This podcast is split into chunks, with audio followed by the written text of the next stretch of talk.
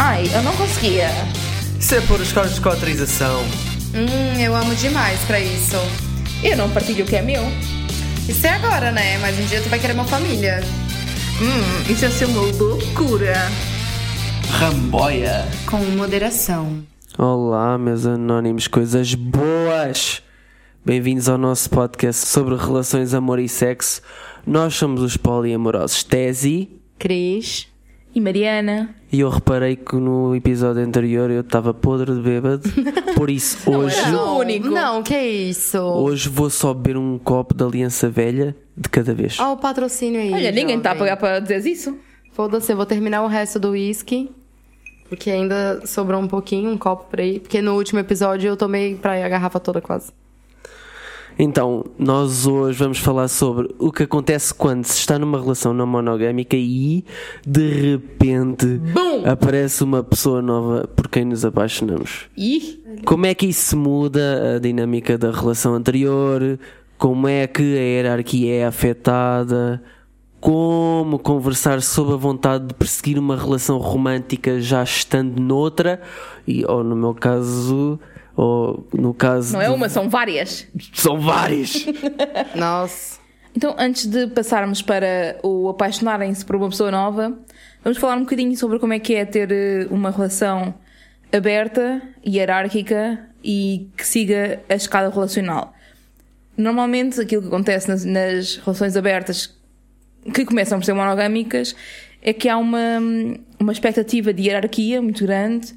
Há uma expectativa de que aquela pessoa vai ser para sempre a mais importante, a pessoa com quem vocês têm relação já de longo termo. E há uma expectativa de cumprir com uns pressupostos da relação que envolvem vários steps, como já tínhamos falado noutros episódios, que é a escada relacional.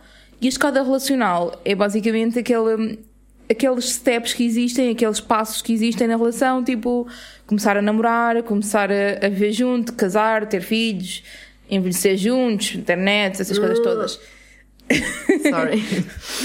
Mini vómito, cada vez que nós falamos disso, já queria sair dali o mini vómito. Sim. Mas a realidade é que a maior parte das relações não monogâmicas começam pelo menos por aí, mesmo que depois não continuem assim para sempre, começam com esse pressuposto de que vamos envelhecer juntos, só os dois, vamos ter sempre primazia em relação às outras pessoas, eh, vamos ter sempre prioridade para ti em relação a, a amigos, a família, a seja o que for, tu és a, a única pessoa da minha vida a quem eu tenho de reportar tudo e tenho que tenho sempre que dar eh, mais atenção e mais tempo e mais carinho e pronto, essa hierarquia muito grande que há é difícil depois de ultrapassar. E eu acho que tu não tens culpa disso, na realidade. A culpa é da sociedade e tu, tu és um produto, tu és um resultado eh, desse, dessa imposição de expectativas. Nossa, mulher. Molhaste porque eu ainda estou sóbrio, daqui a bocado já não digo.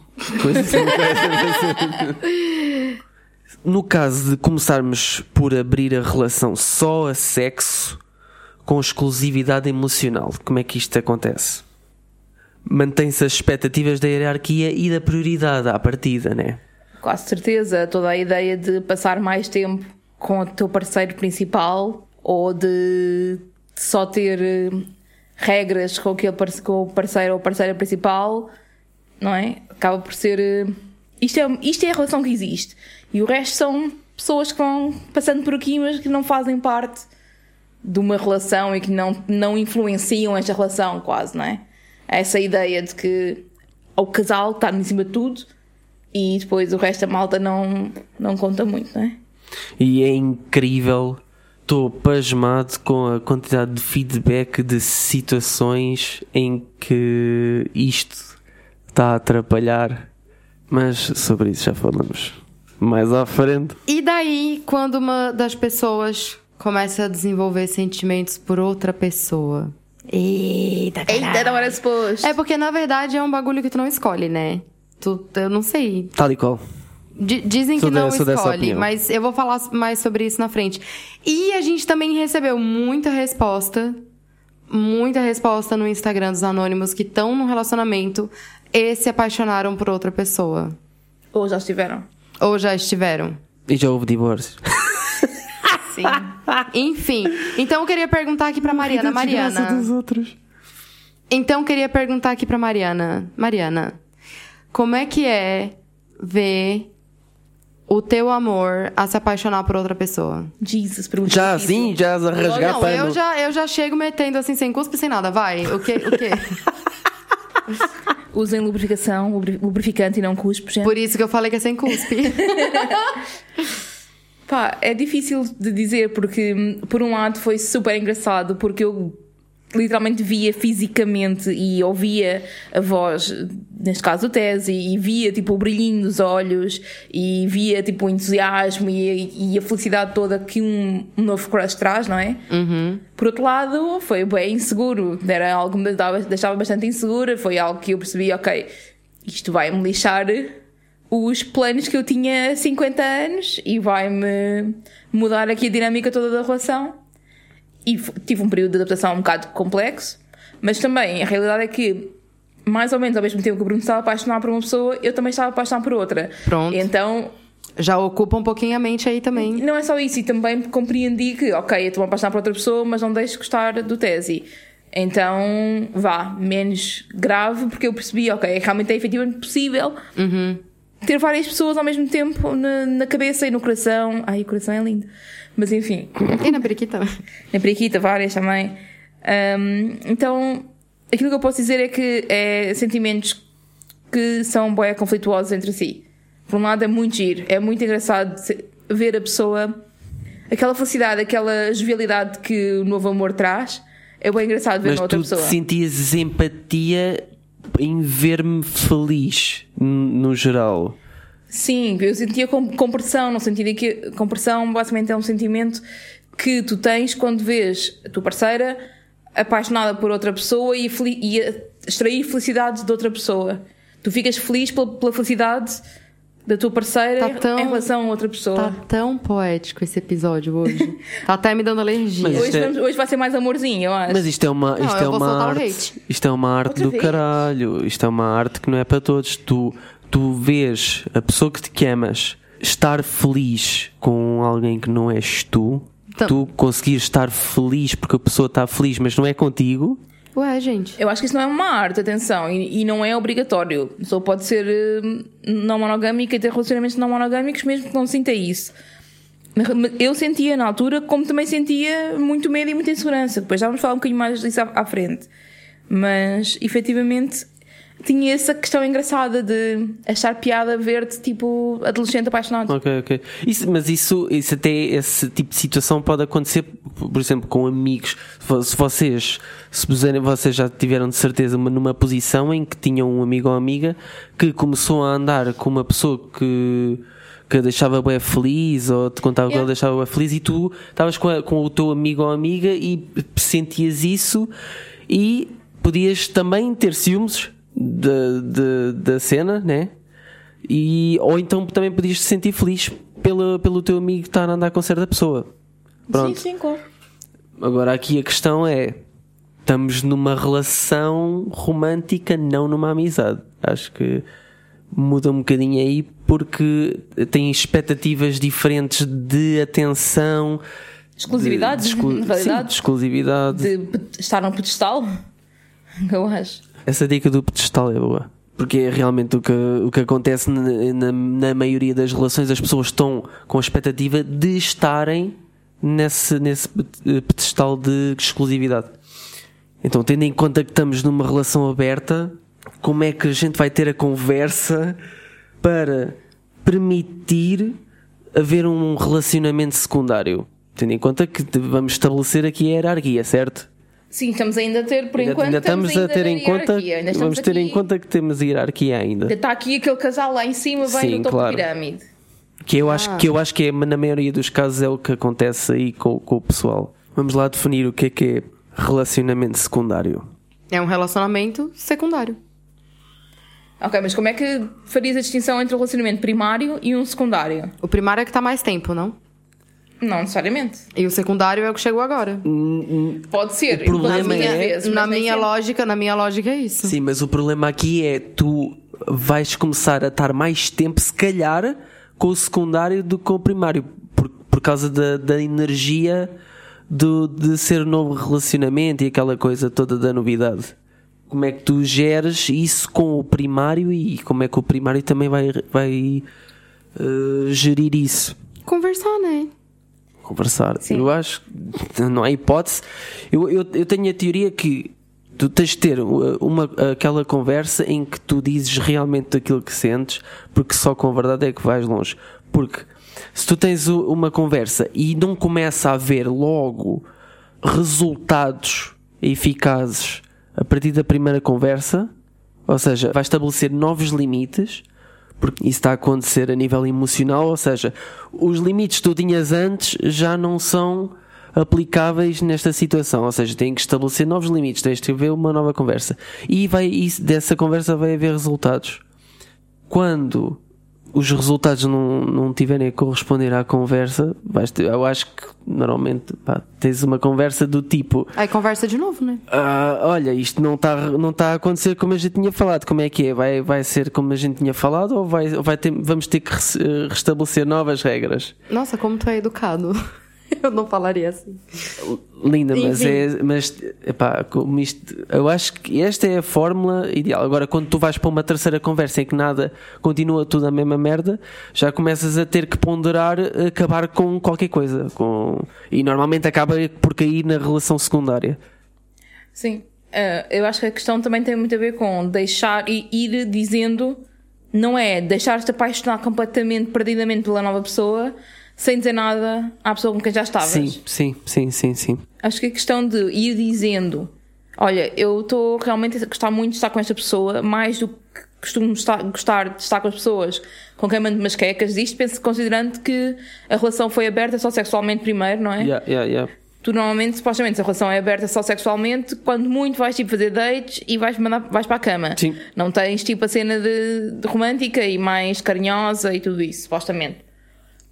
Mas acho que se começas a sentir, porque tu não te apaixonas do dia para a noite, tu começas a sentir algumas coisas e começas a perceber-te que, oh shit, isto está a ir para além do. Sim, já. Da, da queca e do, dos dates. Eu quero estar com esta pessoa, quero conversar, quero apresentá-la aos amigos. Exato, exato. Começas a sentir logo uma diferença no tipo de relacionamento que queres ter com aquela nova pessoa.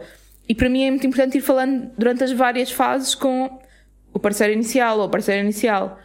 E se não, se não fizeres, de repente a pessoa acha que tu estás a, sair para mandar uma queca e do nada tu dizes: Olha, apaixonei-me. É pá, isso claro que vai dar merda. É um grande choque. Pois, é. é por, é por isso que eu sempre digo: vai passando feedback, tá ligado? Yeah. Vai falando, vai. É, isso é bom até, até pra pessoa notar se como é que tá acontecendo as coisas com a outra pessoa, sabe? Tá até para tu fazer né? uma. Isso, para tu fazer uma autoavaliação do que que esse relacionamento com essa pessoa tá te proporcionando, mesmo que seja só sexual. Entendeu? Eu, sinceramente, eu, eu costumo fazer muito esse, esse feedback próprio, assim. Porque é, se. Como é que é que eu vejo no Instagram? Se noto que tô apaixonando, eu bloqueio logo. Bloqueias, metes, metes uma firewall no teu sistema? É isso? É isso. Não, bloqueio no WhatsApp, no Instagram, em tudo quanto é lugar mesmo. Se ah, vê, que, se vê a... que tô apaixonando, eu, eu, eu tiro fora de questão. Estás a falar sério? Tô, tô. É. Eu sempre fiz isso. Eu sempre fiz isso real. Notas. Não, mas aqui, mas aqui foi, foi um bagulho que eu me permiti, tá ligado? Eu estava aberta a isso. Mas com várias das outras pessoas com quem eu estive, que eu notei que tava, tava gostando muito além do, do habitual, eu dava uma esfriada legal, assim. Sim, porque eu acho que a malta tem mania de dizer que não sabem que estão a apaixonar e não sei o quê. Eu acho eu consigo cheirar que me estou a apaixonar meses antes de sentir, tipo, amor pela pessoa. Claro, claro, claro. Tipo, para já, como já disse, eu demoro muito tempo a apaixonar-me. Tipo, a sentir-me aquele amor, tipo, pensar de me dizer amo-te alguém. E há muitas coisinhas que eu já reconheço em mim mesma que, oh fuck, já foi. Exatamente. Já ia sentir mesmo, mas eu acho que há sinais que são meio gerais, que é aquela. Claro. É, por, por exemplo, a vontade de. Já estás com a, essa pessoa num dia e já estás a pensar em que dias da semana é que vais poder estar outra vez com essa pessoa. Sim, estás no date e já estás, já estás a planear o Pronto. próximo. Isso é, um, isso é uma grande cana. Depois, uh, queres mostrar. Às vezes não, às vezes é só fogo no cu mesmo. só porque a foda é boa. É claro, meu filho, nossa. Às vezes. Às vezes pode ser fogo no cu. Mas pronto, também pode ser uh, um interesse no Também geral. pode ser, claro. Sim, mas tipo, olha, acordas de manhã e olhas para o telemóvel a pensar, eu espero que esta mensagem seja dela. Ok, a notificação. Ok, As notificações do ok, telemóvel, ok. tipo, espero que seja. Oh. Ok, também. Quando eu não acho, é. eu acho que também é. Acho que também é. Acho que também é um sinal de, de que estás. Não, ouviu, ouviu o áudio e deu aquela risadinha assim, ó. Fudeu. Pode Sim. chamar os homens do caixão, porque já era. Inserir a mensagem. A não, o, o somzinho aqui. Aham, isso O quereres mostrar, andar com a pessoa, aquela cena de aquele, meio, aquele orgulho meio, meio parvinho de andares com a pessoa na rua assim. mostrar ao mundo que é A tua. mostrar ao mundo, é, é, é. Nossa, será que quando aquele louco quis andar de mão dada comigo na baixa era por causa disso, então? Ah, cara. Sorry. Deve ser, né? Porque não me larga. Ah, eu acho que aqui é importante também pensarmos numa coisa que é, por norma, o casal inicial, o que já está lá há mais tempo ou o que abriu a relação, tem privilégio de casal. É visto socialmente como um casal, é visto como uma relação que é a verdadeira, é visto como uma relação duradoura e mais concreta e é, é reconhecido pelos amigos e pelos pais e pela sociedade. Muitas vezes é pelo Estado, não é? Na forma de casamento. E hum, a relação secundária não tem isso. A relação secundária está sempre, digamos, abaixo dessa e tem sempre menos direitos, quase, do, Yeah, que, do yeah. que essa relação. Tem muito menos privilégio e tem também um problema que é pode ter a qualquer momento uma nega vinda do, do- da relação dita principal. O poder que- de decisão, né? poder de veto, não é? Em que alguém dentro da relação prioritária ou primária se vira e diz eu já não quero estar com aquela pessoa agora, portanto acabou tudo. E isto é o poder de veto. É a pessoa ter direito a dizer acabou porque eu digo que acabou. Pronto, e agora eu gostava de vos perguntar o que, é que vocês acham, o que é que vocês acham do poder de veto? Acham que é saudável numa relação aberta ou não é saudável numa relação aberta? E relembrando só que, como já tínhamos falado noutros episódios, nós já usámos poder de veto dentro da nossa relação. sim. Eu estou-me a tentar lembrar como é que me senti com o, na altura o teu poder de veto aplicado numa situação em que nós claramente estávamos numa fase de relação aberta apenas. E super, super primária mesmo. Sim, sim. E hum, eu lembro-me que custou-me mais a ideia do que propriamente depois de a ter aplicado. Porque custou-me aquela cena de Ih, já não vou poder estar com aquela pessoa que, que curtia bué, passar tempo, estás a ver? Mas depois quando, quando fui pronto, acabar com as cenas todas, tivemos a, a conversa que até foi não foi nada dramática. O E drama, a- ficou, o- o drama ficou todo antes da, da conversa, né? Ok, ok, sim, claro. Mas eh, Jesus. Mas eh, depois com o tempo foi foi evaporando. Mas pronto, cada caso é um caso. Basicamente, o poder de veto é tu poder tirar o doce da criança, né? Sim, A basicamente. criança tá ali feliz, começando no bagulho, e tu fala, não. Obviamente que supostamente seria não porque XYZ está a afetar a nossa relação, não, é? ok. não é tipo não porque eu não quero. Supostamente o poder de veto está ligado a uma decisão para que não estrague, entre aspas, a relação primária, Uhum. não é? Sim, se não vai estar a prejudicar mais a relação primária do que, do que o lance que tinhas que se calhar é mais saudável. Mas a questão do poder de veto, eu acho que efetivamente é uma ferramenta que é. epá, é útil ter, é útil ter, mas é, mas é uma cagada. É de evitar, sim. É uma cagada por o simples facto de que aquilo nunca vai dar bom resultado, porque a pessoa vai ficar com isso na mente, isso vai ficar sempre como algo que foi exigido e não foi uma decisão conjunta. E para além disso, tu não tens direito a, a decidir sobre a vida de outra pessoa. A pessoa pode a qualquer momento decidir isso- sair e, e para outro relacionamento. Por isso que eu acho que ao invés do poder de veto, é o poder do feedback. Tu vai e fala assim, olha, eu não tô me sentindo muito bem que tá acontecendo isso, isso e aquilo com aquela outra pessoa. Aí a outra pessoa do relacionamento vai poder saber gerir isso de alguma forma. Seja achando que o mais saudável seria terminar com a terceira pessoa, ou seria tentar mudar as coisas de alguma forma, né? É como jogar. Melhor do que dizer, olha, não, Exatamente. O poder de veto é como jogar GTA com, com cheat codes de, de todas as armas, dinheiro infinito e não sei o quê. É tipo, O Motherload do Sims. O Motherload do Sims. Não, mas, mas isso, mas isso Que é uma não- coisa boa, porque. Não, mas é porque não tem desafio. E não é real. É mais Não essa é parte. real. é Olha- pior. olha que boa. É mais Ai, não boa. é real. sou defensora dos cheat codes, eu sei tudo. Ah, mas, epá, a questão do poder de veto, obviamente é uma decisão de casal, mas eu acho que não é saudável. Nós aconselhamos a não usar. Tivemos uma pergunta de- dos anónimos, de um anónimo, que perguntou, ou pediu para falarmos um bocadinho sobre o sentimento de culpa de quem se apaixona pela terceira ou pela quarta pessoa. O que é que achamos sobre este sentimento de culpa? Eu não percebo sequer o Ou sentimento de seja, culpa. tu tens, tu, tens a, tu tens a relação primária, não é? E supostamente só mandas umas quecas por fora. Por fora, mas consentidas. Ok. As regras são essas, As estás a regras ver? são estas. É E, só de repente, sexual. Tu apaixonas por alguém. Tecnicamente estás aí contra as, as regras impostas da, da relação. Certo? Uhum. Podes não fazer nada quanto a isso, estás a ver? Mas o que sentes, sentes. E, por exemplo, este anónimo em particular diz que sente alguma culpa em relação a isso, a ter eh, posto a parceira numa situação que não estava, não estava scripted, não estava designada como possível. E agora sente-se culpado e sente-se um bocado na dúvida de que é que, como é que pode gerir tudo isto. Tu Ah, sentiste culpado quando te apaixonaste pela. Não, eu nunca me senti culpado pelo aquilo que eu senti pelas minhas emoções. Eu comecei-me a sentir culpado porque as pessoas que porque eu estava eh, a ir mais além de- das regras da relação aberta estavam a puxar de mim algo que eu sabia que as regras não me permitiam ir lá, estás a ver? Profundo, maluco. Eu estava-me a sentir culpado de estar a gerir hum, esses acontecimentos sozinho. Estás a ver? Elas faziam a cagada e eu ocultava a cagada delas e geria uh, sem te contar. Estás a ver? Tá, mas isso é a cagada. E, mas ainda me contava de algumas cagadas. Imaginas que tu não contaste. Yeah. Tá, Isso- mas- Disso eu tinha culpa. Eu sentia culpa. Pronto, mas do sentimento em si e de. Não, dos sentimentos nunca me senti culpado. E eu senti-me culpada quando me apaixonei por outra pessoa. Ok. Eu senti que estava, tipo, a pôr em causa aquilo que tínhamos construído nos 10 anos anteriores e senti que. Como é que eu ia explicar? Senti que estava a deixar-me influenciar quando eu não queria.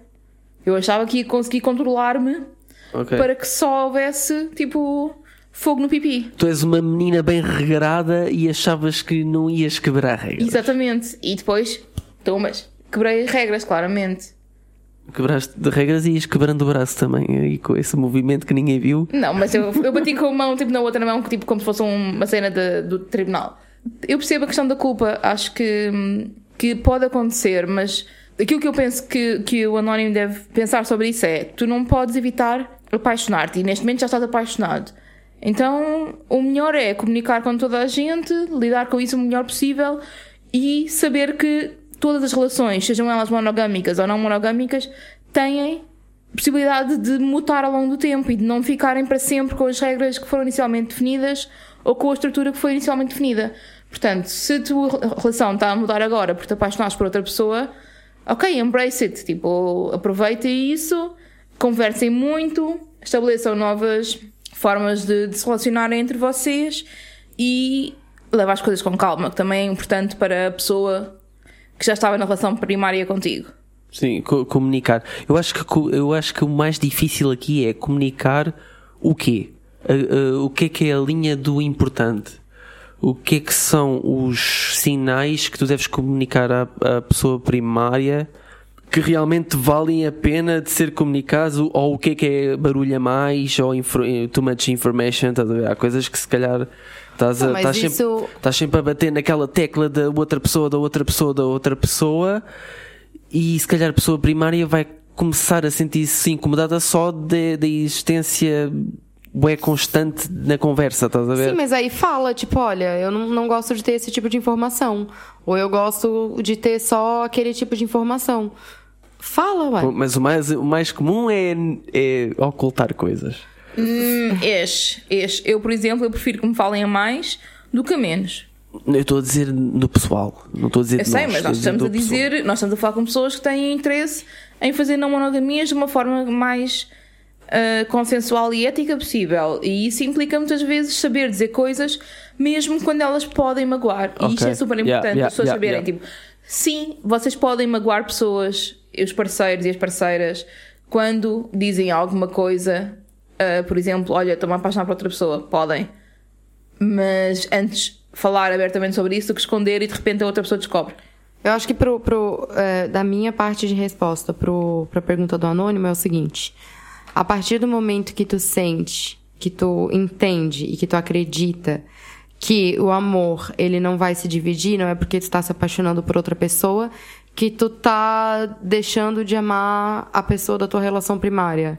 Ou a partir do momento que tu entende que esse amor ele não se divide, que tu é, é como se cada pessoa fosse tivesse uma, uma caixinha e cada pessoa tem o seu amor. Pra tu dar, para tu sentir amor pela terceira pessoa, tu não precisa tirar amor da segunda pessoa, que não precisa tirar amor da primeira pessoa. Entendeu? Então, tu pode sentir amor por todas as pessoas, e isso não tem problema algum. Sim, não divides o garrafão de, de água por outras, por outras garrafas. É outra garrafa cheia. É isso. Então, ia falando aqui um bocadinho na perspectiva de quem chega, quem é a terceira pessoa, digamos, quem, é, quem vem para a relação secundária, falando um bocadinho nessa perspectiva. E eu sei que no teu caso, tu quando entraste já havia menos a sensação de hierarquia do, que, do que havia anteriormente, antes de tu chegares a uma relação com, com. Tese. Mas como é que foi para ti este sentimento de chegar a uma relação que já existia, que já tinha uma hierarquia, mesmo que fosse de alguma forma combatida? Eu, na verdade, eu acho que eu sempre fiquei confortável em relação a isso, porque justamente porque eu acredito que cada pessoa tem um relacionamento diferente. Entendeu? É, o relacionamento que o Tese tem contigo é diferente do relacionamento que ele tem comigo de alguma forma. Então, eu já sabia que ele não precisava tirar, tirar de lugar nenhum pra me dar e que ele não precisava tirar de mim pra dar pra outra pessoa. Então, isso, isso foi uma coisa que sempre teve na minha cabeça, porque, tipo assim, eu lembro que quando eu tinha pra ir uns 17 anos, que eu tava enrolando pra ir uns, uns 3, 4 boys, e eu lembro que eu tava, tipo, apaixonadinha por três deles. E eu lembro que eu falei pra minha melhor amiga assim, ó, gente, é super possível tu, tu se apaixonar por mais do que uma pessoa. Eu já com 17 anos, eu já não acreditava naquela história de, ai, conhecer um grande amor e ficar com esse grande amor pro resto da vida. Ai, foi o meu amor verdadeiro. Não, porque eu já acreditava que tu pode se apaixonar por qualquer pessoa. E que isso não invalida a tua paixão pelas outras pessoas. Então, a nível de relacionamento, eu, eu penso dessa forma também. Porque eu sei que o relacionamento que o Roberval tinha contigo também é, era diferente do relacionamento que o Roberval tinha comigo. E assim com tese contigo, e assim com tese comigo, e assim com tese com outra pessoa. Se houver. E a questão de divisão do tempo e do tempo social acima de tudo. Por exemplo, a questão de era mais ok ele pôr fotografias comigo no Instagram do que pôr contigo, por Sim, exemplo. isso foi um tema muito grande de discussão. E não fui bem um nisso de propósito, lembrei-me. sim, porque, eu porque acho que é sei. uma coisa que ah, o apresentar a pessoa no Instagram, entre aspas, é uma forma muito grande de, de dizer eu estou numa relação com esta pessoa. Porque Sim. eu fui buscar isso, não foi por nenhum motivo que tivéssemos falado anteriormente, Aham, aham. embora eu saiba que, que realmente foi um ponto de contenção. Foi, foi, foi um ponto muito grande, porque pra mim, é, o meu Instagram eu publicava tudo e não tinha vergonha nenhuma de publicar algo com ele ou algo com outro ou algo com não sei mais quem outro, né? Isso na época que meu Instagram era aberto pra família. Sim, as pessoas com quem estavas, tu ias eu tinha, publicando. porque eu tinha fotos com o Roberval e eu também tava publicando foto com tese. Até que teve uma vez em que eu publiquei uma foto com tese, eu taguei ele e ele ocultou a foto do perfil dele. Vou falar mesmo, foda-se. Aquele momento pra mim, assim, ó, foi o ó. Porque eu fiquei muito chateada. Porque daí eu me coloquei numa posição assim, tipo, tá me escondendo por quê, fila da puta, entendeu? E tu na altura ainda não sabias Não sabia do da quê. existência da minha. Sabia? Sabia? Tu já tinha me contado? Ah, já? Já. Eu acho que Ela é também- que não sabia da minha existência. Eu acho que aí também é uma questão diferente, que é o problema do Tese na altura não foi a família e os amigos, mas sim a outra parceira que na altura não, não Exatamente. lidava bem com o facto de ele ter outras pessoas. E eu acho que isso Sim, ela já estava numa relação secundária, né? Ela já estava na perspectiva já da estava a relação deixar de secundária. ser secundária, let's be honest, ou pelo menos a combater a hierarquia de alguma forma. Sim, e, e até essa posição ela já se sentia ameaçada, estás a ver? Mas pra mim, o auge do desgosto que eu senti foi quando a gente foi num evento, eu e o Tese. Foi quando a gente foi num evento e ele me apresentou como essa é a Cris, minha amiga. Ali eu, eu me senti doída. Ali eu fiquei, eu fiquei, eu fiquei muito chateada. Porque é, eu apresentava ele pra todo mundo como meu namorado. E ele não tava fazendo isso, não tava fazendo mesmo. E eu sempre espero muita reciprocidade no, no relacionamento. Então, ali eu fiquei muito chateada. Eu fiquei real muito chateada. Eu fiquei jogando isso na cara dele um tempão. Mas tu sabes a diferença de apresentares, depende das pessoas a quem estás a Sim, apresentar. com né? certeza. Eu, eu compreendo o porquê tu fez isso. Eu entendo o porquê tu fez isso. Mas eu fiquei chateada. Não, isso não é uma coisa que eu consigo controlar. Lá está, isso também tem muito a ver com, o- com o privilégio de casal que nós tínhamos, em que socialmente eu era a única pessoa na, Tal vida, na vida do Tesi. As pessoas Para ela, sabiam, para ela, essas pessoas, as pessoas conhecem o Tesi como é um homem casado e a pessoa com quem o Tesi está é a Mariana. Exato. Agora já não tanto, porque agora muito mais, muito mais, há uma abertura muito mais social, tanto no Instagram como nas saídas, como nas conversas em todo lado, em que se fala abertamente de não ser eu a única pessoa, mas durante um período, até eu própria, um dos meus grandes problemas e das minhas grandes barreiras foi exatamente o deixar de ser vista como a única né? socialmente. E já vamos falar disso um bocado mais à frente também, mas é algo que, que eu quero puxar esse assunto porque é muito interessante. É, É, um bocado eu já falamos disso. Eu sempre acho que, que a minha existência era importante ser vista como namorada também. Por quê? É, tanto que quando o Tese começa a conversar com outra pessoa, a primeira coisa que eu pergunto, ela já sabe? De todo mundo? É a primeira coisa que eu pergunto. Porque pra mim é, é, é foda ficar no anonimato. Eu acho horrível. Que eu não faço isso com ninguém. eu percebo isso, mas eh, eu quando começo a conversar com pessoas novas e não quero falar logo logo no início porque não quero que isso me defina como pessoa. Eu não quero que ela goste de mim porque eu sou muito aberto para para ter uma, uma relação poliamorosa. Sim, mas tu tem que saber que ela tem que gostar de ti sabendo que tu tem uma relação poliamorosa. Sim, mas- Tu não pode garantir ela gostar de ti primeiro e depois tu fala, olha, eu sou muito legal, porém eu tenho duas namoradas. É um pouco de cachorragem da tua parte. Mas qual é que é o limite de cachorro para ser cachorragem ou não? Diz-me qual é que é o limite. Limite É, é, é sair com ela e não lhe contar? É antes de sair com ela? Não, eu acho, eu acho que o limite é tu não ser transparente em relação àquilo que tu é. Tu diz que tu não quer, que não, mentir ela... nunca vou mentir se ela me perguntar. Sim, mas uma pessoa não vai chegar perguntando, olha, tu tem quantas namoradas? Claro que não. Não, mas eu só acho, de lá Eu só acho que faz parte da tua vida que tu tem duas namoradas, que tu tem dois relacionamentos e que isso também vai fazer parte das expectativas que essa pessoa vai Uhum. poder ter em relação a ti. Concordo. Porque depois que tu falas, as expectativas mudam, entendeu? Sobre o que aquela pessoa vai poder esperar de ti. Então, se tu já chega contando é, como que funcionam os teus relacionamentos e por que eles funcionam assim, aquela pessoa já vai ter uma expectativa do que ela pode esperar de ti. Agora, tu chegar e conversar com a pessoa, vamos supor, uns dois dias, a pessoa já cria umas expectativas. Eu, pelo menos, crio. Sobre o que, que aquela pessoa vai poder é, me proporcionar. E se tu não fala que tu tem dois relacionamentos, Tudo correto. tudo correto, só que tu não faz. Não, eu faço. E é por isso que ninguém está interessado em sair comigo. Mas. eh, Ai, ai, meu Deus, o drama. ai, sério, não posso? Não Diz, o, posso? diz o boy que foi a um date tipo há um mês atrás, mas está bem. Não posso, não posso. Come on, é um date. Foste a um date. Mas pronto, é indiferente. Eu, ne- nesse caso, aquilo que eu tenho a dizer é. De certeza absoluta, não, não ir sair para o date sem contar, mas de qualquer forma acho que é importante tentar mencionar isso o mais cedo possível, porque as pessoas. O script geral que existe na sociedade é a monogamia. Quando tu não és assim, cabe-te a ti dizer logo: olha, atenção, cuidado que eu sou não monogâmico. Da mesma forma, por exemplo, que eu acho que uma pessoa vegana convém dizer ao início Sim. eu- e é, eu- isto chega um bocado. Para de dizer isto, se calhar, mas estou a dizer no sentido daquilo que a pessoa pode esperar, porque uma pessoa. Imagina, tipo, a Cris, tipo, curto que lhe levem a comer um churrasco, por exemplo. Carne, me dá se carne. vai andar com, com uma pessoa vegana. Convém vai saber isso de, de antecedência, Não tipo, é uma cena. E, e, obviamente é, uma, é com uma comparação completamente diferente. Uma coisa é porque Mas tu podes, tu podes ser Não, e carnívoro e estar também- com uma pessoa vegana. Ser monogâmico e estar com uma pessoa não monogâmica é muito difícil. Muito, e nós sabemos por experiência própria. da, outra pessoa com quem tu andaste. Portanto. Como é que é? Ser monogâmico e estar com uma pessoa vegana? Não entendi. Há muitas pessoas não monogâmicas e veganas, por acaso, mas não é isso. É hum, seres não monogâmico e andares com uma pessoa monogâmica não é a mesma coisa que uma pessoa vegana andar com uma pessoa carnívora. Embora para a pessoa vegana outra pessoa quer ser carnívora é um problema, portanto. Sim. Não, até, até porque se a pessoa que é vegana me contar que ela é vegana já no início, talvez quando a gente for sair, eu não vou pedir um bifão. Ou vou, não sei. Aí não faças isso. Mas espera aí, antes é importante, já estamos fartos de falar da outra pessoa, temos que lhe dar um nome.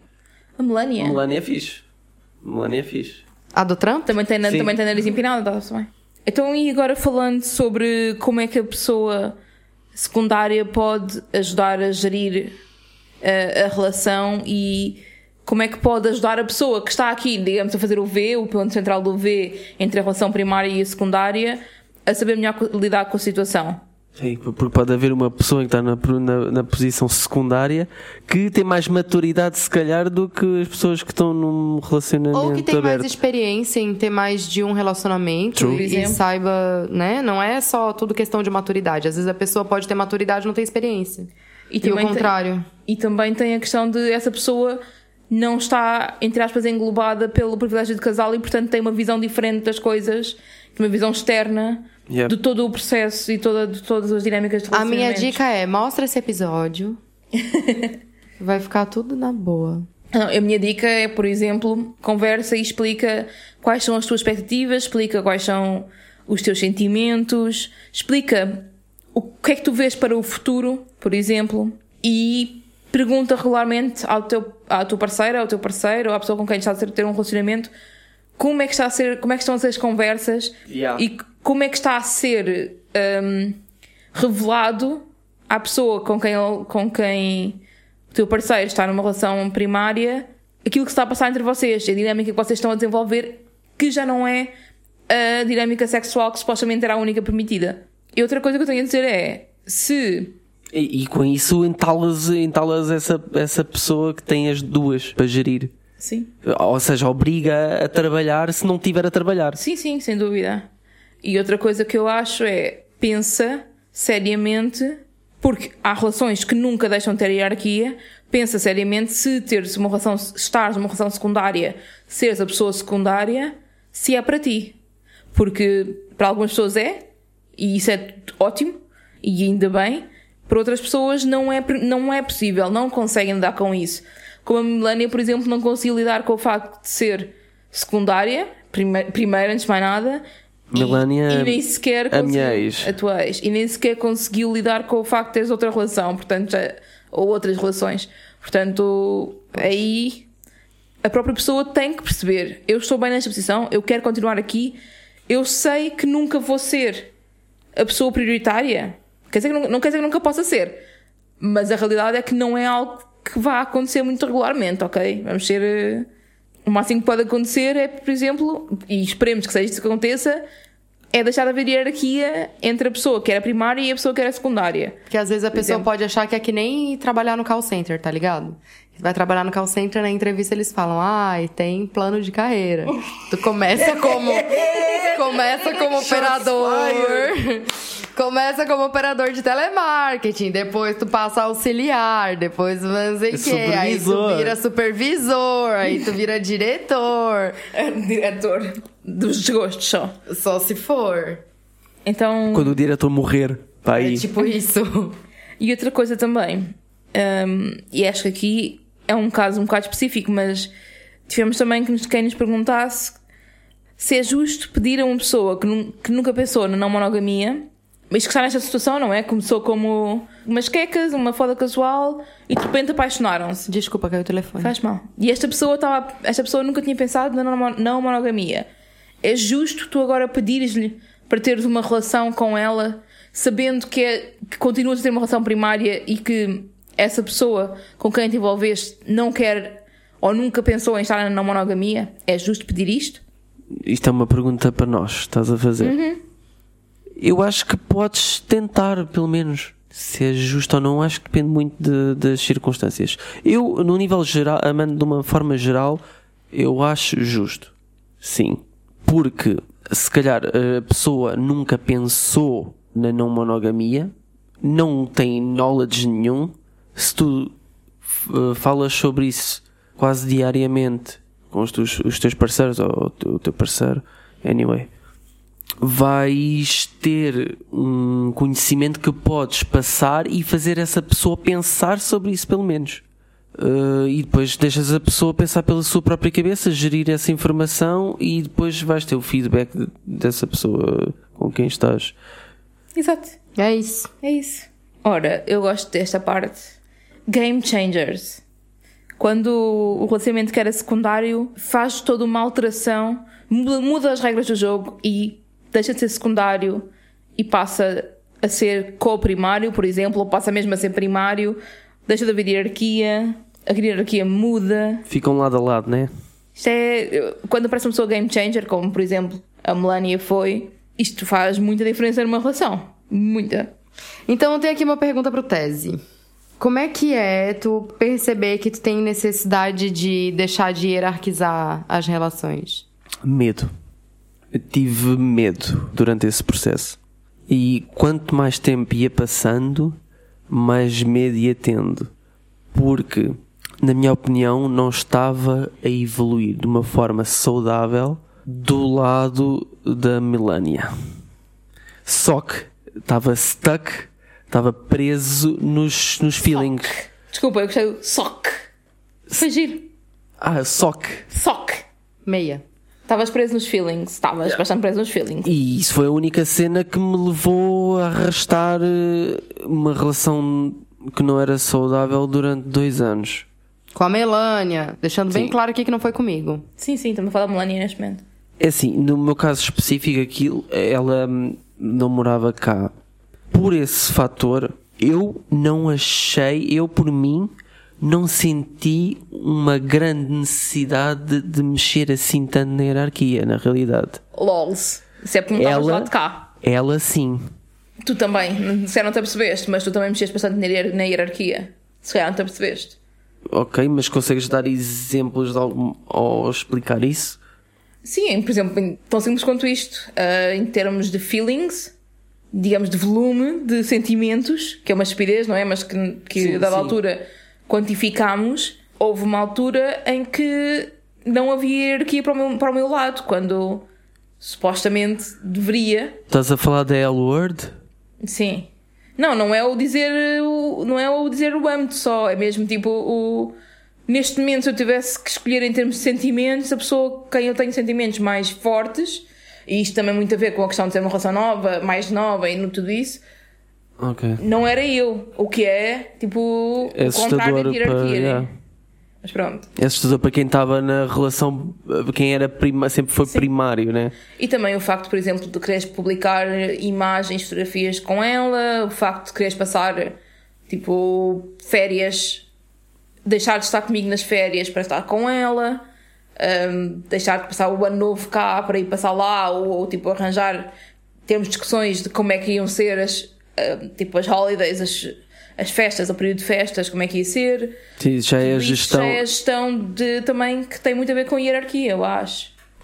E, e, e acabava por ter prioridade por causa da distância também. Tudo que era holidays, tudo que era férias e não sei o quê. Ou seja, ela exigia eh, essas férias porque era a única hipótese que tinha para estar presencialmente comigo. Estás a ver? Sim, mas não vamos pôr isto tudo nela, não é? Tu eras uma pessoa crescida e tens as tuas próprias decisões. E tinhas as tuas próprias decisões. Por muito que ela exigisse, também, também tu tinhas vontade de estar com ela e é normal. Estavas apaixonado, é perfeitamente normal que tivesse essa vontade. Não, não Tinha- vamos pôr isto só. Não, Eu sei, não. que, eu sei que havia muita pressão do lado Havia da Melania. pressão, Havia- claro. Não era pressão, era muita mesmo. Eu sei, tenho noção disso.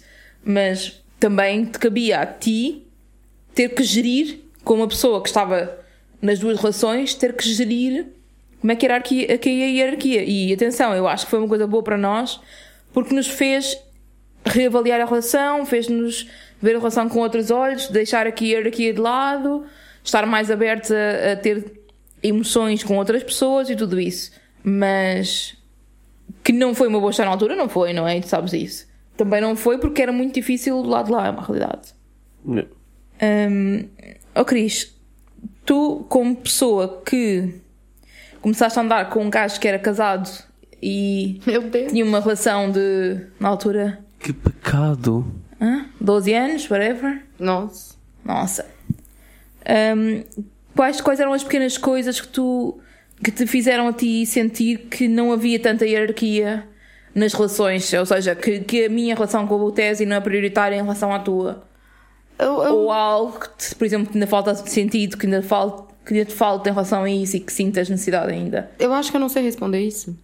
Porque eu, eu, eu, eu realmente não sei responder essa pergunta. Eu acho que podemos explorar um bocadinho o facto de combinarmos, eu ter, o- nós termos aqui deste lado o poder de saber combinar e agendar bem os dias em que fazemos a partilha do tempo, que é, é- Guarda, é a única coisa que se partilha aqui Guarda é, realmente partilhada. é o tempo. Sim, mas isso, mas isso eu lembro que desde o início era uma coisa que eu sempre perguntava. Eu lembro que teve uma vez muito específica que a gente foi, a gente foi pra longe. Pra onde é que a gente tinha ido?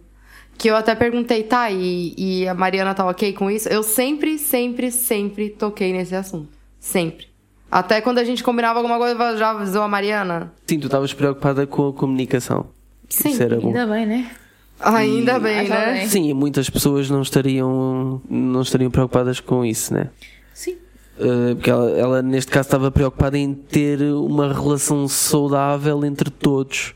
Que é mais E- fácil organizar, né? Se organizar fica muito mais fácil. Sim, mas eu não me lembro Mas de... é porque eu nunca. eu- na verdade, é porque eu tenho horror a ser uma pessoa inconveniente.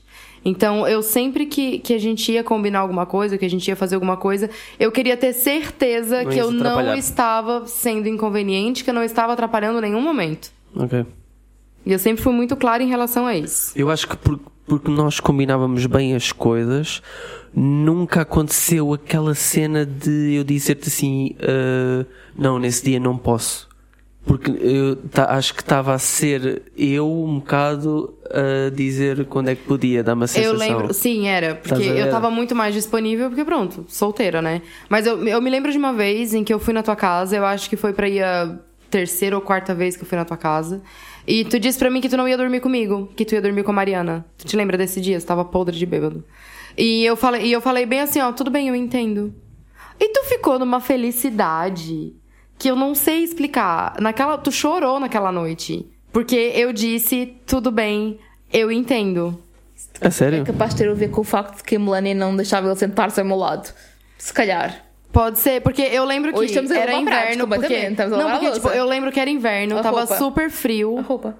Isso. Era inverno, tava super frio, e, super frio, e tu falou assim: "Ah, Cris, é, eu vou dormir com a Mariana e não sei o que, tudo bem?" Aí eu assim, tudo bem, eu entendo, tipo, na boa.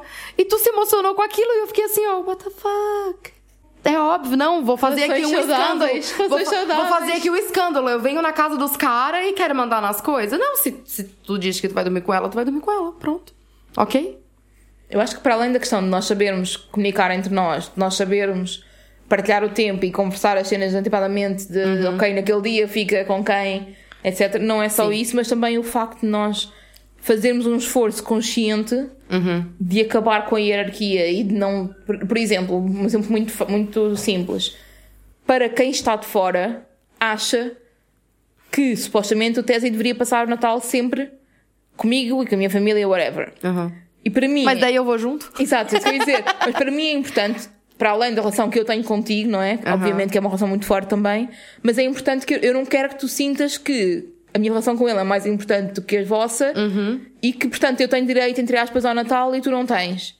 E quando digo Entendi. Natal é porque é uma, é uma coisa social, envolve Exato. família, etc. São datas específicas, tudo isso. Portanto, eu acho que também há um esforço consciente da parte de todos nós de tentar, tipo, ok, o que é que eu posso fazer para que não haja aqui uma disparidade grande de, de hierarquia e tudo isso. Tendo em conta que continuamos eu e ele a ter algum privilégio de casal, especialmente em termos de, de como é que a sociedade nos vê e o Estado e tudo isso, sem dúvida. Isso acho que são coisas que nós podemos batalhar por algumas coisas e há outras que são um bocado iner- inerentes, mas também sinto que fazemos um bocado o esforço Aham. não no mau sentido, atenção, não é o esforço no mau sentido, não é eu não estou contigo para fazer frete, mas fazemos o esforço Que é isso, Mariana? para que não haja, não sintas tanto a diferença n- nas relações e a questão da passagem do tempo e tudo isso, porque eu sei que, ai, 14, estão juntos há 14 anos, oh meu Deus, isso é uma relação. Já tá a bom, vida, já. nananã. 14 anos já tá bom. Pronto. Mordinho, Eu. como é perder o lugar primário da hierarquia? É foda, né? é difícil. Ah, epá, é, é muito difícil, honestly. A primeira sensação, a primeira emoção ou sensação que tu te lembras Medo para chuchu. Medo. de Insegurança. Epá, medo de acabar a relação, medo de já não gostares de mim, medo de passar a ser secundária, medo de como é que a sociedade ia ver o facto de eu não ser primária, e ainda hoje eu luto um bocado com isso, confesso. Uh, medo de como é que a família e os amigos iam reagir a isso, muito medo, porque eu não quero ser vista como uma gaja que eu não quero ser vista como uma gaja que foi trocada, estás a ver? Yeah, yeah. E eh, as pessoas Eu muitas vezes não compreendem o não, a não monogamia. Acham Exato. tipo, ah, ele trocou-a, está com outra mulher, trocou-a. Em vez de perceberem que, ah, ele está com as duas. Sim. Pronto, e isso, ainda hoje, de vez em quando, eu fico tipo coração um bocado apertado com isso. Eu sei que é uma falha minha, mas é a realidade do que é. Sim, tu vais ver uma colega tua do não sei quê, vê- vê-me com, com a crise e, e essa pessoa vai ficar com a impressão de que tu estás a ser trocada. Isso Exatamente. quando a pessoa não larga aquele shade, né? Dizendo, ih, olha lá. Sempre essas! Ih, A- olha lá. a- a vizinha quadrilheira. Postou duas fotos com ela e não postou uma contigo. Sim, sim, sim. Ih. Não, e depois há a cena do, da comparação e de, e de ter pessoas a dizer ah, mas vê lá se agora não, tá, não estão a fazer o contrário. Eu sei que vocês querem para deixar de ser hierárquicos, mas vejam lá se não, não vê lá se não estás a perder agora, se não ficas a perder em relação a outra Sim, sim, pessoa. não és tu eu, a tipo, secundária agora. Principalmente quando é gente monogâmica dando pitaco, tá ligado? Porque Exato. As pessoas, porque eu acho que as pessoas não têm aquele discernimento de que, de que tu pode ter mais de um relacionamento, que tu pode amar mais de uma pessoa. Então a pessoa acha que pra tu ganhar em algum lugar, tu tem que perder em outro. Yeah. Então vai falar assim, olha, já tá duas horas com ela lá e, e faz duas horas que não tá contigo. Por amor Só de Deus. tô dizendo. Vamos fazer aqui um, amor, né? um pacto que é. Satanás. Não. Ah, não. Não é esse tipo de pacto? Não. Oh. É um. Este aqui é tipo, para mim, primordial que é não ouvir conselhos de malta monogâmica para que. Relação para à não questões não monogâmicas. É não ouvir conselho de gente que não tem experiência. Mano, porque é muito, é muito bonito falar as coisas tudo na teoria, mas a gente sabe que a experiência prática é uma coisa que muda tudo, porque na teoria é tudo muito bonito, mas na prática dá um, um- um- uma mudada boa aí nas coisas, né? Então só quem viveu na prática é que sabe. Aí você vai pedir opinião pra tua tia monogâmica que é casada com o mesmo marido há 45 anos, é óbvio que ela vai te dizer que tu tá num lugar inferior porque o teu namorado, whatever, marido, pessoa com quem tu te relaciona tá com outra pessoa. E, e és uma puta. Não, tu não, tu é uma coitada. Porque o, o- a pessoa com quem tu te relaciona tá com outra. Então tu não deu o suficiente pra essa É pessoa. destruidora de lares. Brasileira, vem pra cá roubar marido dos outros. Verdade, verdade. Não tô roubando, gente, é consentido. É só aluguel de vez em quando. É, só pra ajudar a levar as compras. certo, certo. Falando ainda um bocado mais dos medos que eu, que eu senti, desculpem lá, isto é um bocado grande, mas efetivamente, epá, não é, não é fácil, não é uma transição fácil, é uma transição que é bastante complexa. Hum, senti também medo de ser forçada a ter que expor a minha não monogamia a pessoas que eu não queria expor. E, e, e que sou, não é? Porque a realidade é que há pessoas que tu tens, por exemplo, no teu Instagram, que eu preferia que não soubessem. Porque não- são pessoas que eu acho que não, não vou ganhar em elas saberem. E pode haver, tipo... E podem contaminar. E não sei o quê, e podem achar mal, whatever. Mas é, assim, é algo com que eu lido perfeitamente neste momento e que não, não é um problema. A fofoca vai sempre acontecer. Eu venho de um meio, lá vou eu falar da igreja. Eu venho de um meio. Não, gente, é porque na igreja tem muita fofoca. E uma coisa que meu pai sempre me disse é: vai jogar o teu jogo, não dá bola pra torcida. Tipo, fale bem, fale mal, mas fale de mim. Outra coisa que eu senti muito, inveja. Mas inveja tipo, enorme, inveja enorme. Especialmente aquele sentimento da paixão, da nova. Aquela, aqueles químicos todos que existem, da nova. Tipo, da energia de nova relação, sabes? Aqueles químicos todos de sentir borboletas na barriga, ou vontade de estar sempre com aquela pessoa. Porque isso reflete, obviamente, não que deixes, deixes de passar tempo comigo, mas eu vejo, por exemplo, quando tens uma pessoa nova, eu vejo as tuas reações e eu e tu temos uma relação muito duradoura e muito madura e que já não tem os mesmos tipos de, de químicos, porque é, é o normal das Pois. relações, não é? Quando nós temos uh, momentos uh, que são dedicados a nós, nós temos um bocado do reflor, de reflorescer desse, de, um pouco desses momentos, mas tu sabes perfeitamente que não é, mesma aquela coisa. energia Não é a específica. mesma coisa. Tipo, tu, tu na New Relationship Energy, pá, tipo, os, os hormonas e os químicos andam loucos e tu, tu tens uma disposição para estar com outra pessoa nova e tu rires de coisas parvas Yeah, yeah, e tudo yeah. isso. E quem está de fora a ver, às vezes dá inveja. Não só porque, ok, eu gostava que ele olhasse assim para mim também, outra vez, que já, como já aconteceu, tipo, quando nós começámos a namorar, mas também o próprio, tipo, porra, eu gosto desse sentimento, tenho saudades desses sentimentos, estás a ver? Eu quando, quando foi com a Melania, não senti tanto, porque eu também estava a passar por no Relationship Energy com outra pessoa, mas há outros momentos em que eu senti, não é? Há, há Yeah. alguns momentos em que eu senti essa inveja. Sim, não, não querias ser uh, hipócrita, mas uh, era inevitável, né? Sim, sim. E outra coisa, por exemplo, que para mim é inevitável, mas é como, eu- é como eu sou como pessoa, e eu tenho noção que é uma das coisas que eu quero trabalhar, é a comparação. Com- Eu comparo-me muito com as pessoas com quem as pessoas com quem eu me relaciono se relacionam. Pá, não consigo, tipo, eu faço isto não é, não é por mal, é tipo, eu sinto-me às vezes alguma desadequação da minha parte e sinto sinto-me tentada a comparar com a outra pessoa. Tipo, será que a pessoa é mais bonita do que eu, é mais inteligente, Mas eu faz acho- rir mais, faz melhor sexo, whatever. E isso também, obviamente, afeta psicologicamente as pessoas. Eu acho que isso vem de um reflexo de uma sociedade onde a gente cresce. Nós mulheres, né? Os homens não passam Yeah. por isso. Em que a gente cresce em que é, a gente tem que dar tudo pro cara com que a gente tem um relacionamento, senão ele vai buscar outra. E se ele tá buscando outra, é porque a gente não deu o suficiente. Falhámos como mulheres. Exato. Então, eu acho que esse medo de não ser suficiente é uma coisa que a gente aprende muito a ter, sabe? Yeah. Tipo, ai, o meu namorado gosta de mulher loira, vou pintar o cabelo de loiro porque senão ele vai procurar outra. Eu acho que eu acho que tem um pouco a ver com isso, sabe? Sim, sim, sem dúvida.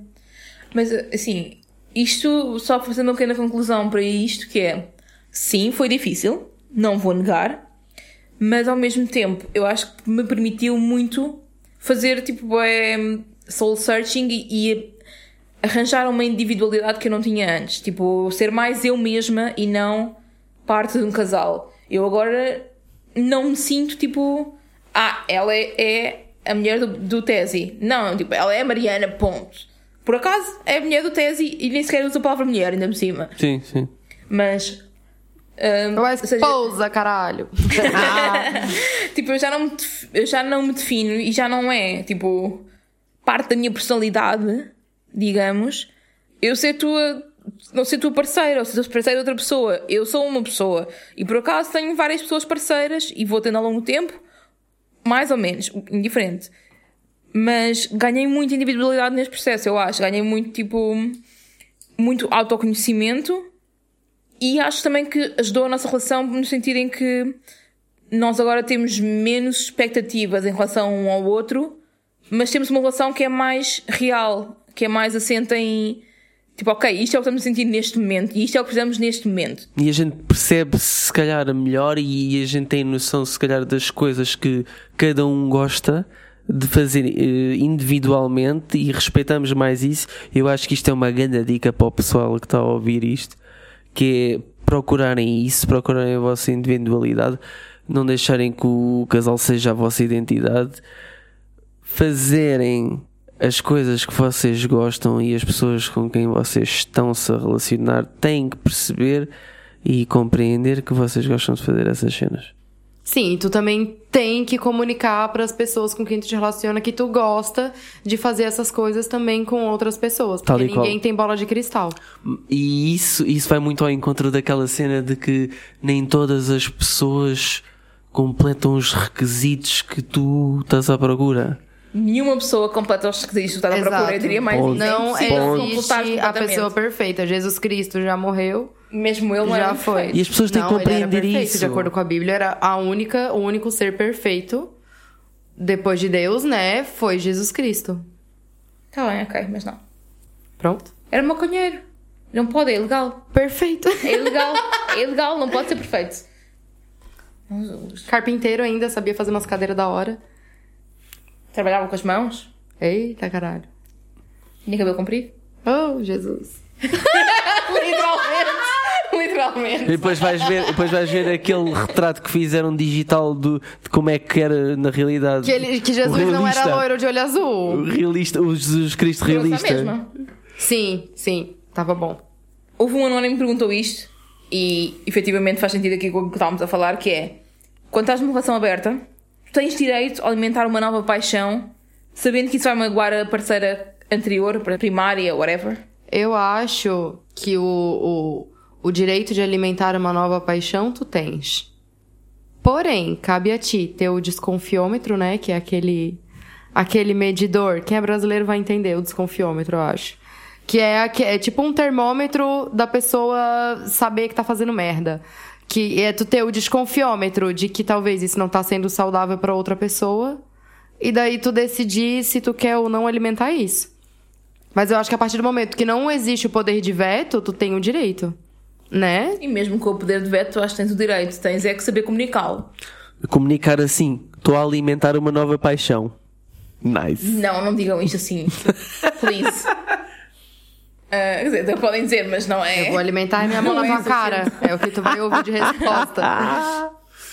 Ia dizer mais alguma coisa? Não, ia dizer, ia dizer isso. Ia, ia dizer que não é bem assim que, que, que se dizia isto, mas é comunicar que eu estou-me a relacionar com esta pessoa que por acaso estávamos abertas só a sexo e olha, de repente está-me a apetecer alimentar de outra coisa. Pizza. King. Pensávamos no mesmo tipo de coisa, é o que vale a alimentação. É, mas tem que haver esta comunicação de que as coisas estão a mudar e que tensionas alimentar com emoções. Isto só para relembrar uma coisa que é o quê? Na monogamia, as pessoas também se apaixonam. Apaixonam? Também se apaixonam por outras. Oh yeah! Isto não é propriamente novidade que aparece aqui na não monogamia. A questão é que as pessoas na não monogamia têm corrones e outro e tudo, gónadas no geral, para falar sobre isso. Exatamente. Gónadas foi lindo, desculpem. Fui Eu- buscar. Eu nem sei o que, que é isso. Enfim.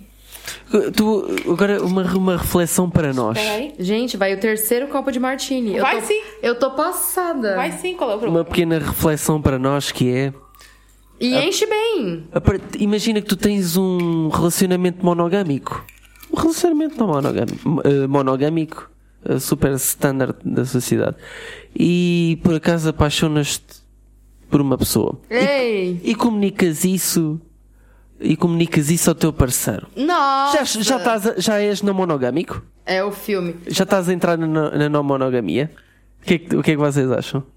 Amigo, se tu tá num relacionamento e tu se apaixonou por outra pessoa, tem uma coisa pra te contar, tu é não monogâmico. Se continuar a gostar da pessoa com quem estava. Sim, Sim, exato. continuando a gostar da pessoa com quem está assim. Se tu consegue Mas sentir... há alguém realmente monogâmico, dude? Come on. Haverá, Eu acho que haverá, existem- eu acho que- eu- tipo, eu aí acho- 3% da população. Eu acho que existem pessoas que se, que se esforçam para. Mas isso é diferente. Não são realmente Que se monogâmicos. esforçam para serem monogâmicos. Eu acho que tem a ver com os objetivos de vida, muito a sério. Sim. Acho que tem, tem só a ver com isso, com- quando tu metes uma merda na cabeça que queres fazer isto, isto e isto, com o, o- aquele conceito do teu soulmate, tipo, e o teu companheiro de, de construir eu, a família. Posso, eu posso caralho. falar, antes de eu descobrir que o conceito de monogamia e não sei o que, eu estava numa relação monogâmica e eu me apaixonei por outra pessoa. Eu só não comuniquei. Mas vamos, vamos, vamos ser sinceros. Tal. É Não muito, comuniquei. é muito mais fácil construir uma família de eh, e, e filhos e não sei o quê Não, não, querido. na monogamia. Fácil, fácil é andar na putaria. Não, estou a dizer, com, com- com o conceito de, de quereres uma família, construir Hum. família, lin- linhagem, whatever, de filhos e não sei o quê. Eu, linhagem. É pá, você- é pá- é é- eu quero esta palavra mesmo Eu para sei, marcar. eu não eh, gosto, eu odeio essa palavra, Para marcar eu o eu conceito, estás a ver? Uma pessoa que queira eh, seguir esse conceito e de, desse, esse estilo de vida, é muito mais fácil estar na monogamia. Isso aí. Socialmente é mais fácil, efetivamente. Eu acho, eu acho que o. Porque se o tu quer ter uma linhagem de filho, é mais fácil tu ser não monogâmico e engravidar várias, várias, pessoas. várias pessoas. Várias esposas, várias grávidas, várias, ou várias... engravidar de várias pessoas. É isso. Só que a várias sociedade várias. já não é o- o que era há 30 anos atrás. Agora tu tens muita malta solteira a viver sozinha com 30 e picos que principalmente as mulheres não estão a, a cair no papinho como é que é Lina. A cair no papinho de macho. Exatamente. Há muitos anos atrás havia aquela cena do vou-te comer e comi. Estás a ver aquela, aquela teoria? Aham. Que eles chegavam, os homens chegavam lá e olha, és minha. Falava, olha, é tu que vai ser minha esposa, eu vou casar, vou te fazer E elas chegavam 10 todas filhos, contentes. Ah, toda. Hoje em dia Tu vai mulher ser dona de casa e foda-se. E é- hoje em dia a mulher tem outros objetivos, tem uma independência. Eu acho que não, dão, não valorizam só e apenas a construção da família. Exato. Na a construção da família standard, tipo uma casinha com uma cerca branca, um cão, dois filhos e não sei. o quê. Ou Estão a que- valorizar mais ou elas que próprias. entendem que o papel delas na sociedade não é fazer família com macho. Acho que a grande, acho que a grande, a grande diferença está Ainda, aí. ainda temos Está nas lutar, mulheres. mas vamos, estamos a lutar por isso. A, difer- a grande diferença disto, desta, Há desta quem diga alteração que a está gente não mulheres. precisa lutar mais, né? Que já tá bom assim. Ai, já tem tantos direitos, por que, estão para aí a mandar vir? Exato. É Nossa, mimimi. podia ser muito pior. Agora vocês até podem votar. E na Arábia? Ah, pro caralho. Enfim. Vamos abrir a secção das perguntas dos anónimos, ainda mais os que já respondemos hoje. Obrigado, antes de mais. Vocês estão a ser uns queridos a mandar tantas perguntas que nós adoramos responder de borla. Coisas boas. Ora, uma anónima que se apaixonou por outra pessoa quando estava numa relação não mono e agora está a passar menos tempo com o namorado inicial do que passava anteriormente, pergunta: Como fazer para que o primeiro namorado sinta menos essa perda? Passar mais tempo com ele. Foda-se. Pronto, próxima. Não, eu acho que. Não, porque ela tem, tem NRE com, a novo, com Sim. nova pessoa com quem está a andar, né? Eu acho que é valorizar mais os momentos que estão juntos, tá ligado? Tipo, é, estão menos tempo juntos, faz uns bagulho legal quando estão juntos. É, é entendeu? inevitável a sensação de compensação. Eu já Não, senti isso. eu depende. tinha Se, vê, se vê que o bagulho é genuíno. Não, mas eu acho que. Eu, eu percebo o que ele está a dizer. Ele está a dizer é teres a vontade de compensar a pessoa que está a sofrer isso, entre aspas. Tu, o- o- tu Mas sim, acabas. ser genuíno, eu acho que tu acabas até por ter mais eh, atividades com o teu parceiro eh, primário, eh, estando numa relação aberta ou não monogâmica ou whatever, do que malta que é monogâmica Ah, e que está encostada, estás a ver? E não, já, já está garantido, estás a ver? Aquela, aquela sensação de já está garantido, é todos os dias a mesma coisa, não fazem nada de diferente. Sim, é isso que eu tô dizendo. É fazer uns bagulho legal quando tu tá com a pessoa com quem tu tá mais tempo também. Sim, fazer dates e sair, jantar fora. Exato. Mas Ou- não, por ou- exemplo, mas não, por exemplo, ah, eu voltei da casa da outra, vou levar flores pra, pra aquela que tá em casa É. pra compensar. Eu vou te enfiar as flores no cu. Traz uma pizza, pelo menos. Vi agora uns vídeos de uma gaja que tem, que é bem engraçada, é tipo, que tem uns vídeos de- do TikTok que é isto, isto é a tua namorada Polly quando tu chegas a casa de um date e tipo, vês ela a conversar, tipo, ah, trazes-me comida, como é que foi? Fizeram sexo? Não sei o quê, tipo, é Exato. contente, eu achei super giro. Ah, eu acho que algo que podem fazer, por exemplo, questão de que estavas a dizer, Cris, de terem mais momentos especiais, tipo fazer mais dates, por exemplo. Eu acho que a questão de seres clara e dizeres, olha, eu continuo a gostar de ti, eu gosto de ti porque X, Y e Z. Aproveitar os pequenos momentos para ter mais contacto físico, tipo, em vez de estarem a ver Netflix, cada um numa ponta do sofá, cheguem-se e abracem-se enquanto veem Netflix, por Se exemplo. todo mundo quiser, né?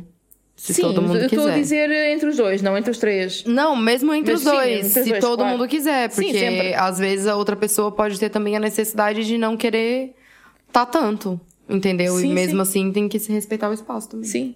E eu acho que outra coisa que é habitua-te a que haja momentos em que teu parceiro anterior ou mais antigo não esteja super ok, que esteja mais em baixo.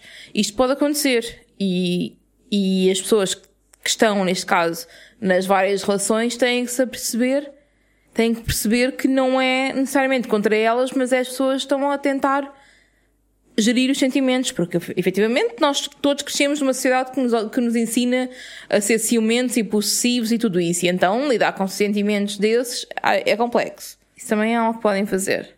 Mais alguma coisa a acrescentar nesta pergunta ou vamos para a próxima? Não, acho que vamos para a próxima. Vamos para a próxima então. Se restou alguma dúvida, Manda lá no, no direct. Já bota o like. Já bota o like, o joinha, faz o subscribe aí no Subscribe. YouTube, faz following no, no Spotify. Não precisas de ir ao Castbox, ninguém ouve no Castbox. não faz assim com as pessoas que escutam nos, nos casts bosques. No bosque. no cast bosque. Eu não, eu não sei falar isso. Box. Castbox. É gaviota. Gaivota, porra. É gaviota. Eu sou um pouco deslésbica. Disléxica. És um bocadinho. Anónima. Tu. Eu? Uma anónima que perguntou: apesar do fogo inerente a uma New Relationship Energy, é possível pensar de forma racional aquilo pelo que se está a passar, neste caso a paixão, como gerir as minhas emoções e as do outro? Tá todo mundo olhando pra mim por quê? Que quis falar. Que quis falar. Não, eu acho. Tô, tô tentando entender aqui a pergunta ainda. Eu acho que tu consegue gerir as emoções do outro. Gerir as emoções do outro é um bagulho meio, meio bosta, né? Porque tu não consegue gerir consegue. as emoções do Não, outro. gerir tu não, consegue. Acalmar, não é? Não, eu acho que as minhas emoções são do meu controle. O que tu pode fazer é me dar informações para que eu possa trabalhar isso de uma melhor forma. Agora, tu não consegue abrir a minha cabeça e falar, olha, agora tu não vai mais se sentir assim. Por mais que tu fale, pra, por exemplo, é a mesma coisa que chegar pra uma pessoa que tá muito triste e falar assim, ai, não fica triste, eu vou ficar feliz na hora. Ah, Ou a cena não. do alguém está estressado e diz: tem calma. Alguém está irritado e diz: tá, tu é- tem calma. Calma, caralho. Sabe? Então, eu, primeiro, eu acho que é possível é, tu pensar de forma racional pela paixão que tu tá passando. Porque a partir do momento em que tu chega e tu pensa assim, ok, deixa eu sentar aqui comigo e deixa eu pensar o que que tá acontecendo. A partir do momento que tu faz isso, tu já tá pensando de uma forma mais racional. Agora, não vai achando que tu vai conseguir gerir as emoções de outra pessoa que tu não vai conseguir. É aquilo que eu falei antes. Tu pode dar informações para essa pessoa, expectativas que tu tá tendo ou Boa. expectativas que essa pessoa pode ter, para que essa pessoa faça uma melhor gestão daquilo que ela tá sentindo. Falar das expectativas, mesmo que sejam não muito a teu favor. Mas pelo menos estás a, eh, estás a Sim, falar a mas verdade. É, é porque, na verdade, aqui a gente tá falando, ah, minha dica é falar, comunicar. É porque é isso, a partir, tu tem que falar as coisas, tu não pode ficar guardando só pra ti. Porque senão a outra pessoa vai achar que não tá acontecendo nada. Exato. Isso acontece muito comigo. Se tu não me fala as coisas, eu não, não vou adivinhar, né? Eu não tenho bola de cristal. Eu gosto muito desta. É fundamental que meta-amores se conheçam e convivam. Explica o que é que são metamores primeiro. Meta-amores, portanto, são os teus amores, só que não se relacionam entre eles.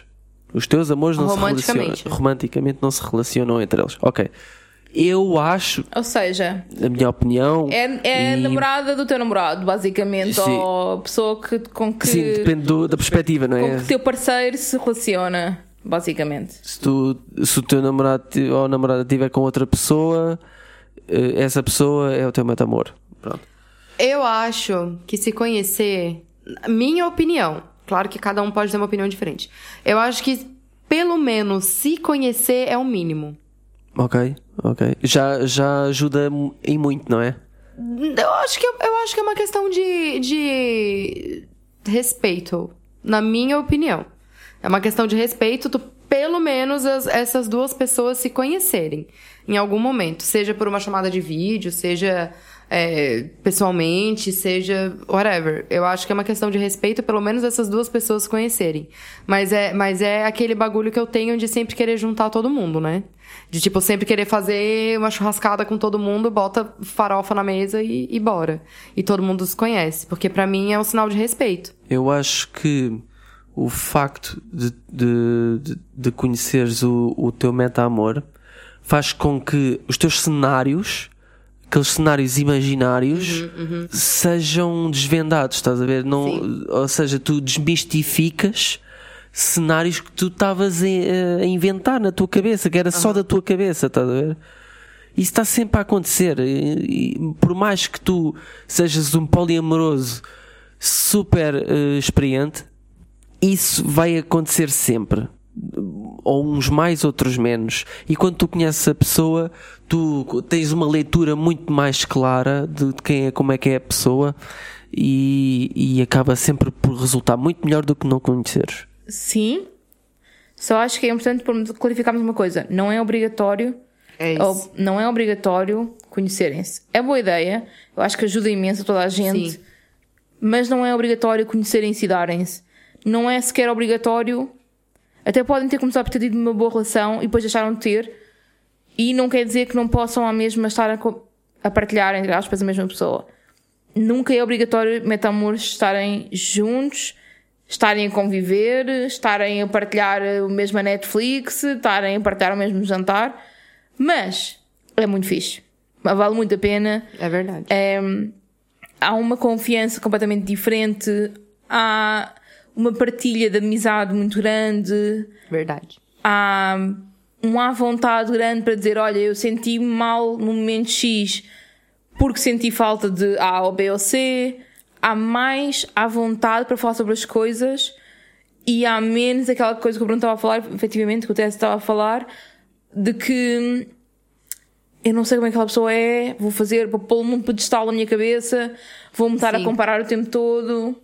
Exato. E, tipo, se há ali uma possibilidade de uma pessoa que pode ser super amiga, uma pessoa que pode ser, pode estar na vossa vida, independentemente da relação que existe em que as duas pessoas estão, digamos, com a terceira, com a pessoa que está no meio, digamos, ser amigo de pessoas meta-amor, pá, é bem interessante e vale a pena. É uma experiência muito boa, realmente. Eu só vou desaconselhar uma coisa que é: estou numa relação, imaginemos, estou numa relação mais ou menos ou whatever. Estão numa relação aberta e querem juntar a vossa relação primária com a pessoa com quem vocês andam a sair, que por acaso é fixe, mas é monogâmica e tolera a vossa situação. Eu acho, eu não aconselhava esse encontro. Eu não aconselhava estarem com uma pessoa que é monogâmica e tolera, mas mal a vossa relação. Exato. Mas eh, tendo em conta que uma relação that was aberta shade. é o shade, ma- ok, mas se é uma relação aberta a sexo, não tens de estar com não tens de estar a foder com pessoas não monogâmicas só, podes foder com monogâmicas. Vai dar merda em algum momento. É. Vai dar merda em algum momento. Quer, quer exemplos? Linda, eu já, eu já, Eu já fui para a uma mão- cama, eu tenho uma mão cheia de exemplos, se tu quiser. tudo bem, mas eu já fui para a Porque cama é com pessoas bagulho- monogâmicas que não deu merda. Sim, eu também. Só porque o que acontece é, tu começa a ir pra cama mais regularmente, aí quando vê, vocês já estão trocando umas ideias diferentes, e vai dar merda. Se aquela pessoa se apegar a ti, aquela pessoa vai querer exclusividade e tu não vai poder dar exclusividade pra aquela pessoa. Vai Eu dar só- merda. Eu só estava a sugerir não fazer o encontro, já estás a ir mais longe. Eu acho que lá está, mas era o que falávamos antes, que é ter atenção e, e expor logo à pessoa com quem tem a segunda relação, tipo, olha, eu nunca vou deixar de ser não monogâmico, entre aspas. Exato. Até pode vir a acontecer, mas tipo, a aproximação tem sempre que ser tipo, eu sou assim, tu aceitas e lidas com isso, e isso implica lidar com aquilo que está à minha volta também, ou então não vamos ter uma relação, né? Evitem problemas. Sim, com malta monogâmica tem que ser assim, toma lá morangos. É logo. Não, com qualquer, com qualquer Ela- pessoa tem que ser assim. Tu tem que ser franco com qualquer pessoa em relação àquilo que tu é. Não só pessoas que são monogâmicas, pessoas que são não monogâmicas Mas tu, também. tu és cold as fuck com, com os boys todos. Tu fores- tratas os gajos abaixo de cão e mesmo assim ainda vêm atrás. Eu trato como eles merecem ser tratados. E eles ainda gostam. Exato. Não, mas é sério, não é, não é porque eu trato eles mal. Eu trato realmente como. Porque assim, o, o reflexo que eu tenho é o seguinte: eu trato a pessoa como ela merece. Tem uns que merecem ser tratados bem e tem uns que não merecem ser tratados tão bem. Não sou Jesus Cristo pra agradar todo mundo. Então, no nosso quadro Parem com Isso de hoje, nós vamos falar sobre. Parem de achar que uma relação em V tem que ser um triângulo. Que merda é esta? Não cantaste, A caralho? música Parem com isso! Tá bom. foi, foi double time. Então, o parem com isso é sobre isso. Parem de achar que uma relação em V tem que ser um triângulo. Foda-se. Os metamores não têm que se relacionar. Podem relacionar, mas não tem que Mas não relacionar precisa ser romanticamente, sexualmente. foda-se. Sim, é das, é das primeiras reações que a malta tem quando eu digo que tenho duas namoradas é Ai, e elas comem, sim, não sei. Sim. Exato. Mas. Eu, eu, eu penso Sim, assim, mas- eu penso Sim, assim, mas ela não é minha namorada. eu assim, como é que eu respondo a esta merda? Sim, mas elas não namoram. Sim, às vezes. Exato. Porque, não, é porque geralmente quando eu, quando eu falo pra alguém sobre. Alguém que não me conhece, né? Sobre relacionamento, as pessoas acham que eu também namoro com a Mariana. E eu não namoro com a Mariana. Tipo, não, não é, não é um, um bagulho obrigatório, tá ligado? Um monte de gente vem falar, ah, ai, eu tenho triângulo amoroso, assim, só se for eu, Jesus e o Espírito Santo, porque não existe um triângulo. Era isso. Não, não existe um triângulo, é tipo uma amálgama. É um esquisita. bagulho muito É louco. Tipo, um- tipo o, o logo da Galp que se muda de, de, de- muda de formato. Oh shit. Aí, derrubando o microfone. Já parou, já passou. Covid. Você foi convidado. Ora, vamos à recomendação de mídia, então, também. Vai cantar também na recomendação Não de tem mídia. música. Foda-se. De mídia, lamento. Recomendação de mídia. Isso foi tuberculose. Continua. Então, a recomendação de mídia desta semana é o, o programa Sex Education da Netflix, que é tipo a coisinha mais chuchu de sempre. A gente não tem contrato com a Netflix. Não, eu tenho contato com a Netflix, eu pago-a. é, não é Sim, mas a Netflix não paga a gente Não. pra ficar divulgando essas merda aí. Não, mas efetivamente tem alguns programas interessantes e este é um deles. E basicamente consiste num adolescente que a mãe dele é terapeuta sexual e ele começa a fazer terapia sexual aos colegas da, da secundária.